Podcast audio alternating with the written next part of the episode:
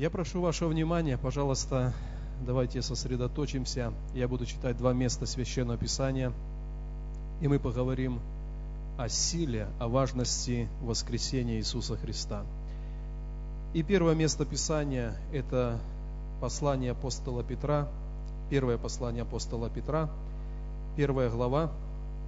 Давайте зачитаем третий стих. Пожалуйста, Александр, покажи этот стих. Первая Петра, первая глава, третий стих. Благословен Бог и Отец Господа нашего Иисуса Христа, по великой своей милости, возродивший нас воскресением Иисуса Христа из мертвых к упованию живому. Этот стих, братья и сестры, говорит о том, что мы на земле переживаем встречу с Богом, переживаем рождение свыше или возрождение, как написано, только благодаря тому, что однажды Иисус воскрес.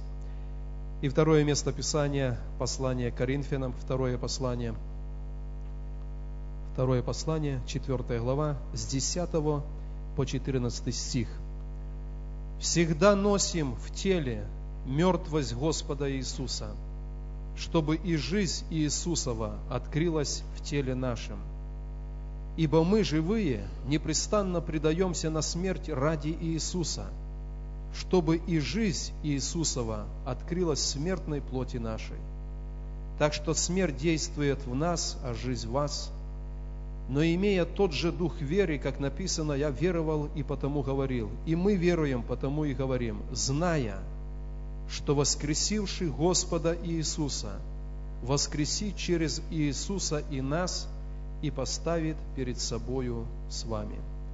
Воскресивший Господа Иисуса, Он воскресит из нас и нас через Него.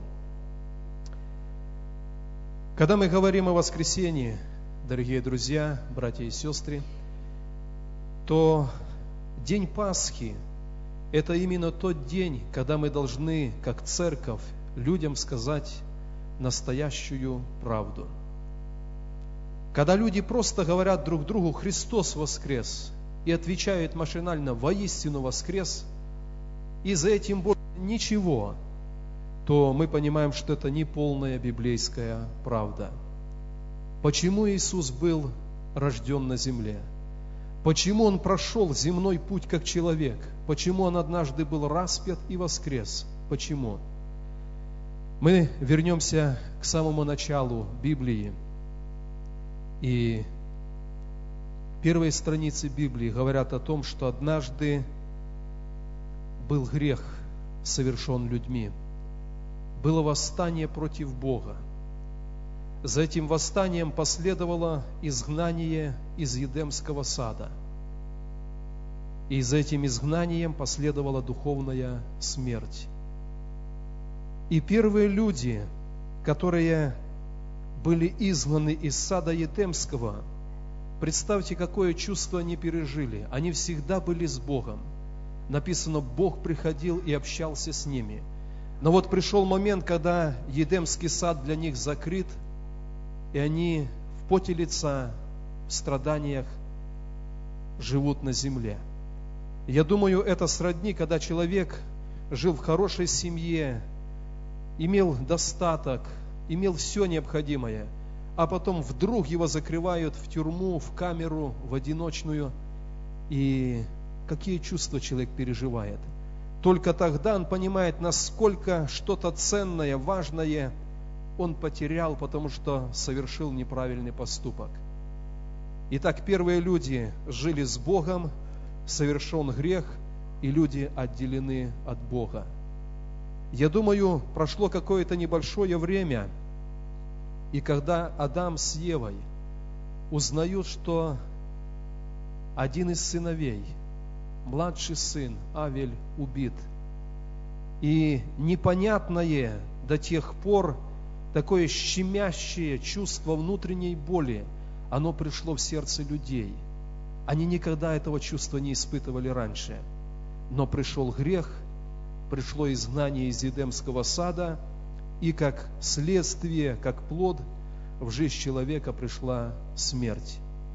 И мы понимаем, что да, когда-то на земле были пролиты первые слезы, был первый вопль к Богу, Господи, что это, почему или за что? И мы знаем, что с тех пор жизнь, э, жизнь людей на земле, она протекала таким образом. Были страдания, было пролитие крови, восставали люди друг на друга, и Бог все это видел с неба. И я не буду читать мест Писания, но в одном месте написано так. Бог говорит о Сыне Своем. «Я приготовлю для тебя тело, которое подобно телу людей, живущих на земле. В этом теле ты будешь послан на землю, и это тело будет распято за грехи людей». Закон Божий – духовный закон, он говорит так, что если был совершен грех, то необходимо возмездие за грех. И возмездие за грех – это смерть. Первые люди, ослушавшись Бога, употребили свое тело и проявили этот акт непослушания. Они взяли тот плод, который Бог говорил, не берите, потому что вы умрете смертью. И вот человек подошел и взял – и он согрешил и телом, и душевно, и духовно был убит грехом. Но Бог говорит, я дам тело моему сыну, и в этом теле он будет распят на кресте.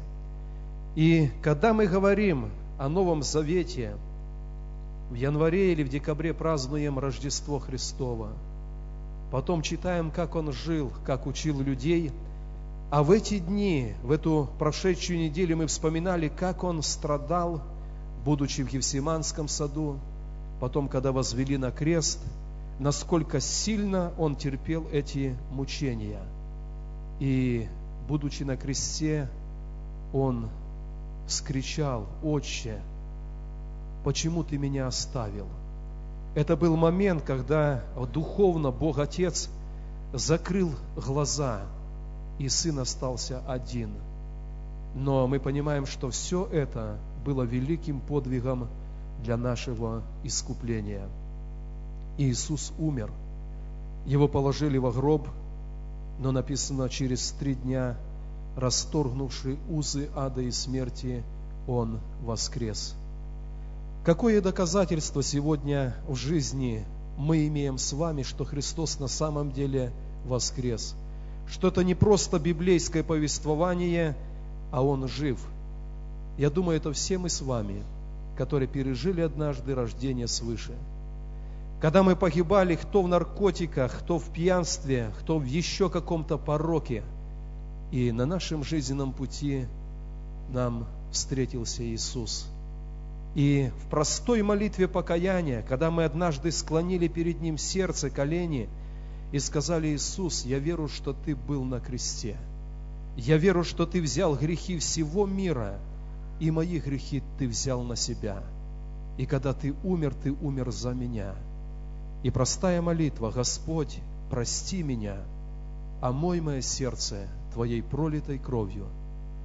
И людям это не видно, а внутри, в сердце человека, произошла эта глубокая перемена, и пришло прощение – можно сказать, однажды человек был изгнан из Едемского сада, а сегодня через покаяние, через прощение в крови Иисуса Христа человек возвращается в этот Едемский сад. Его душа, его дух возвращаются общение с Богом. И я думаю, человек, который это пережил, он не может этого не заметить. Это не просто что-то. Помолились в церкви, что-то я говорил, за меня что-то говорили. Человек, который пережил покаяние, и Бог коснулся его сердца и возродил для новой жизни. Это такая очень яркая, заметная перемена. И об этой перемене свидетельствует глубокий мир в сердце. Было чувство вины, было чувство тяжести. В жизни вроде бы все имел, всем был обеспечен, а внутри плохо – и только когда призвал Иисуса и попросил прощения, ушло это бремя, ушел этот гнет внутренний, и пришла радость и спасение. Бог, когда мы читаем Ветхий Завет, то Бог через столетия готовил людей к пришествию Мессии. И вы знаете, что в Ветхом Завете постоянно Бог напоминал, что придет Мессия, придет Агнец Его и пострадает за людей. И в Израиле был установлен такой обычай, что каждый год приносился этот пасхальный Агнец. Семья брала Агца, ягненка, его заколали, собирали кровь в сосуд, и это был знак. Бог когда-то вывел нас из Египта. Но в Новом Завете мы читаем, Иоанн в первой главе пишет в Евангелии, он увидел Иисуса, который шел к нему, и он сказал, вот Божий Агнец, который возьмет или берет на себя грех всего мира.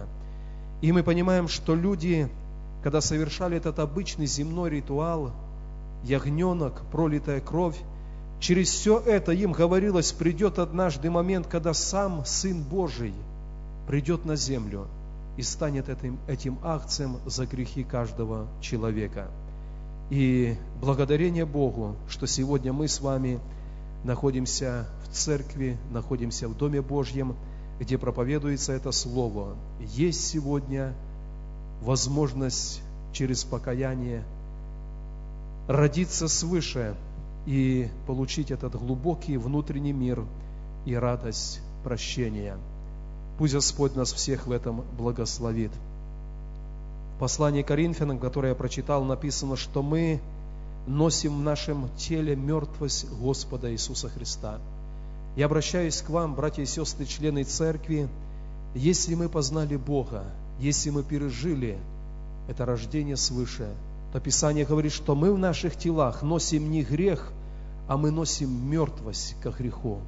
Кто-то грешит на работе вокруг нас – кто-то грешит в нашей семье, а мы в теле нашем носим мертвость ко греху, потому что однажды Дух Божий родил нас внутри, и наша плоть, наше тело подчиняется тому Духу, который воскрешен, рожден для Бога. Пусть Господь всех нас в этом благословит. Я приглашаю, братья и сестры, давайте вместе поднимемся. Я хочу несколько слов сказать для тех, кто сегодня, возможно, первый раз пришел в евангельскую церковь, и вы слышите эту весть о том, что Иисус воскрес. Я хотел бы, чтобы мы еще раз вспомнили, Он воскрес, потому что однажды люди совершили грех. Люди были изгнаны из сада Едемского. На земле были слезы, боль и страдания. И видя все это, сердце Бога Отца – оно приняло это решение. Я пойду туда, и я стану жертвой за их грех.